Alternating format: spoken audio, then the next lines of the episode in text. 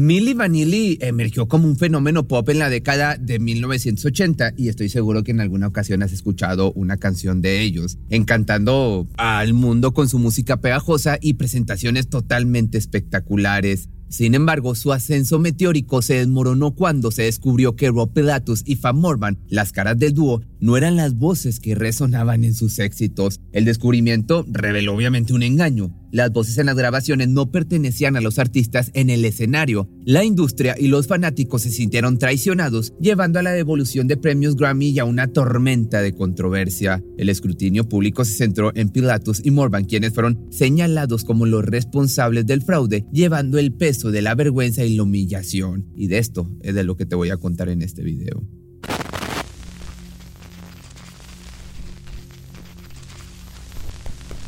Rob Pilatus nació el 8 de junio de 1965 en Nueva York. Experimentó una infancia marcada por la inestabilidad después de la separación de sus padres. Rob se vio inmerso en un entorno tumultuoso. Su vida temprana estuvo marcada por la transición entre diferentes hogares de adopción, enfrentándose a la falta de estabilidad emocional y la ausencia de figuras parentales consistentes. Estos desafíos personales moldearon su carácter y lo llevaron a refugiarse en el mundo del entretenimiento como una vía para escapar de las tensiones familiares. Desde una temprana edad, el joven encontró consuelo en el baile y se sumergió en el mundo del modelaje, buscando un escape a través del brillo de los escenarios. Por otra parte, Fab Morvan, nacido el 14 de mayo del 66 en París, Francia, experimentó una infancia influenciada por la diversidad cultural y musical de la ciudad. Con raíces caribeñas, creció inmerso en la rica mezcla de sonidos y tradiciones de su entorno. Sin embargo, a pesar de la riqueza cultural que lo rodeaba, Fab enfrentó desafíos propios. En su búsqueda por encontrar su identidad en un entorno multicultural, luchó por conciliar las expectativas culturales y personales, esta lucha interna se vio reflejada en su incursión en la escena musical europea, donde intentaba encontrar su lugar y voz en un panorama diverso y competitivo. Mientras Morvan escapaba de un pasado marcado por maltratos y abusos, su llegada a Múnich a mediados de los 80 marcó un nuevo capítulo en su vida. Sin un techo que lo cobijara, pasó tiempo durmiendo en las calles, buscando desesperadamente un lugar donde encontrar refugio fue en las pistas de baile de algunos centros nocturnos donde encontró una especie de santuario. Con su talento innato para el baile, se convirtió en una figura destacada en estas escenas nocturnas, deslumbrando con su destreza en el baile. Fue en ese entorno que Fab cruzó camino entonces con Rob. A pesar de sus trasfondos diferentes, encontraron una conexión especial. Ya ves que dicen que los polos opuestos se atraen. Pero eso sí, ambos llevaban el peso de un pasado traumático. Su amistad se consolidó rápidamente, impulsada por sus similitudes y la pasión compartida por el baile. La energía que desprendían cuando se movían al ritmo de la música era algo magnético. Rob, deslumbrado por la moda del momento, el breakdance, irradiaba un carisma único que complementaba la destreza de Fab en la pista de baile. Juntos se convirtieron en una sensación local, deslumbrando a los asistentes en los bares o en los antros más populares de Múnich la semilla de su colaboración musical se plantó con la formación de la banda Empire Bizarre, aunque en ese momento sus canciones no alcanzaban la fuerza de su presencia escénica. Tras su paso por Empire Bizarre, Rob y Fab continuaron buscando su lugar en la escena musical. Su energía en el escenario y su destreza para el baile eran innegables, pero su música aún no alcanzaba el nivel que necesitaban para destacar en la industria. Fue durante esta búsqueda incansable cuando se toparon con Frank Farian, un renombrado productor musical conocido por su éxito en la creación de éxitos pop.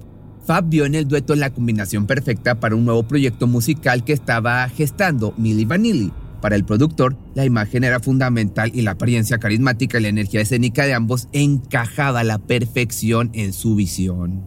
Farian, una década antes, había sido el cerebro detrás de éxitos del grupo disco como Bonnie M, conocido por canciones pegajosas y una propuesta visual atractiva. La popularidad de Bonnie radicó en que las voces en las grabaciones no eran de los integrantes del grupo, sino de Fabian mismo, mientras que el frontman Bobby Farrell solo debía mover los labios en sincronía con la música pregrabada en las presentaciones en vivo.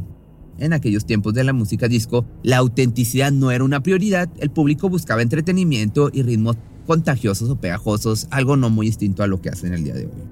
Con el productor a cargo de la producción musical Milli Vanilli, comenzó a grabar álbums y sencillos su estilo pop contagioso y sus coreografías energéticas rápidamente atrajeron la atención de la industria y del público. La combinación de la música, la imagen impecable y el respaldo del experimentado Farian les abrió las puertas al estrellato al mundo entero. El sencillo Girl You Know It's True fue el punto de partida, un hit que conquistó la lista de éxitos y llevó a Vanilli a la cima de la fama. Otros éxitos como Blame It on the Rain y Baby Don't Forget My Number siguieron consolidando su éxito, acumulando premios y reconocimientos por su música y su influencia en la cultura pop. La ascensión meteórica del grupo fue convirtiéndolos en un fenómeno global en un tiempo récord. El dúo encarnaba el espíritu y la esencia de la música pop de finales de los 80 y principios de los 90, cautivando un público ávido de nuevos sonidos y espectáculos vibrantes. Su popularidad crecía como la espuma, obteniendo premios y reconocimientos por su música innovadora y su impacto en la cultura pop. La pareja se convirtió en íconos celebrados por su presencia carismática en el escenario y su capacidad para cautivar a las masas con sus actuaciones electrizantes. Sin embargo, en medio de la gloria, las sospechas comenzaron a emerger sobre la autenticidad de las voces en las grabaciones de Milli Vanilli, rumores y especulaciones sobre si Pilatus y Morvan eran realmente las voces detrás de los éxitos del grupo empezaron a circular en la industria musical y entre los medios de comunicación. El punto de quiebre llegó durante una actuación en vivo en el 89 en MTV. Durante la presentación de Girl You Know It's True, se produjo un fallo técnico en la pista pregrabada, haciendo que la voz se repitiera en un vocal. Esto obviamente expuso de manera abrupta que Rob y Fab no estaban cantando en vivo, poniendo en duda su participación vocal en las grabaciones.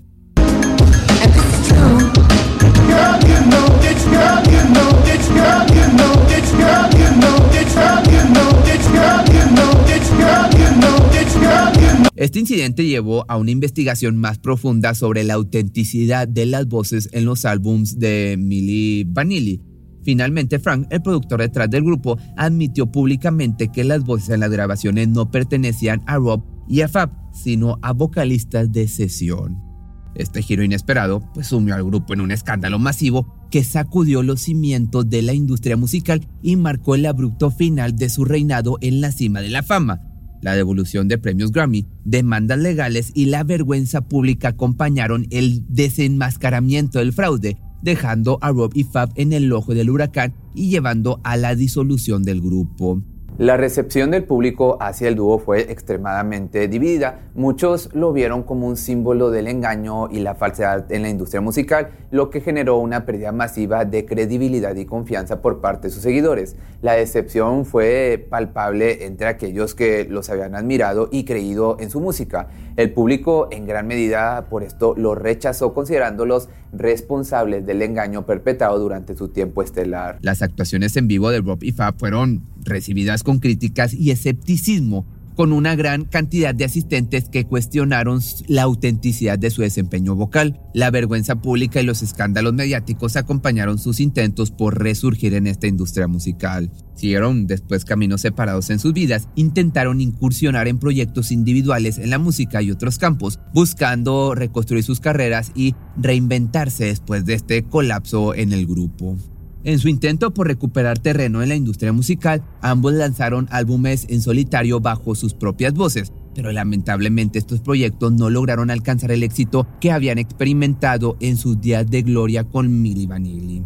Las sombras del escándalo continuaban eclipsando sus esfuerzos, generando desconfianza y escepticismo entre el público y los críticos. Más allá de la música, ambos exploraron diferentes caminos. Rob luchó con sus demonios personales y batalló contra las adicciones, enfrentando momentos difíciles en su vida.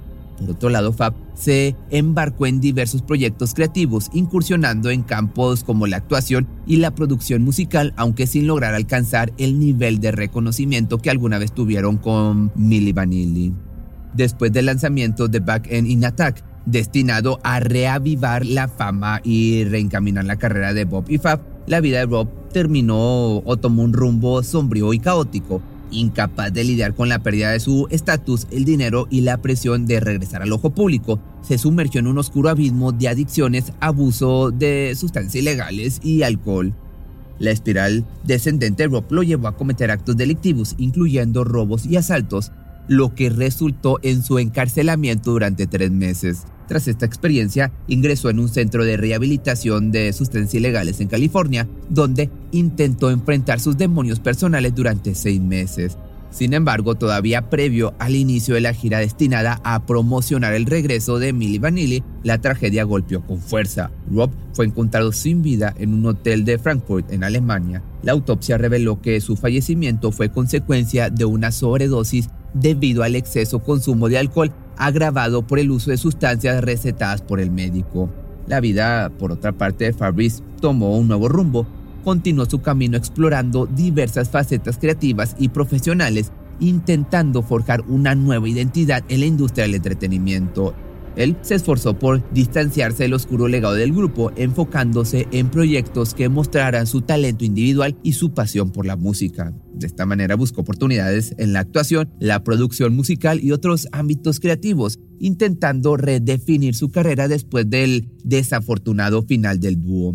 A lo largo de los años, el ex integrante se convirtió en un defensor del empoderamiento creativo, compartiendo su experiencia y perspectiva en entrevistas, conferencias y colaboraciones. Utilizó su historia personal para inspirar a otros, abogando por la perseverancia y la superación de los obstáculos en la industria del entretenimiento. El documental Milli Vanilli, disponible ya en Paramount Plus y dirigido por Luke Oren, narra la meteórica ascensión y obviamente la caída de la icónica agrupación pop de los 80, que pasó de la gloria a convertirse en un símbolo en un instante de engaño en la industria musical, destacando testimonios claves de diversos involucrados en este proyecto musical, desde la mano derecha del productor hasta coristas y ejecutivos discográficos. La película ofrece una visión, digamos, mucho más detallada que este video del trasfondo de la historia, pero obviamente es la presencia de Fab el único miembro sobreviviente de la agrupación la que resalta en el documental.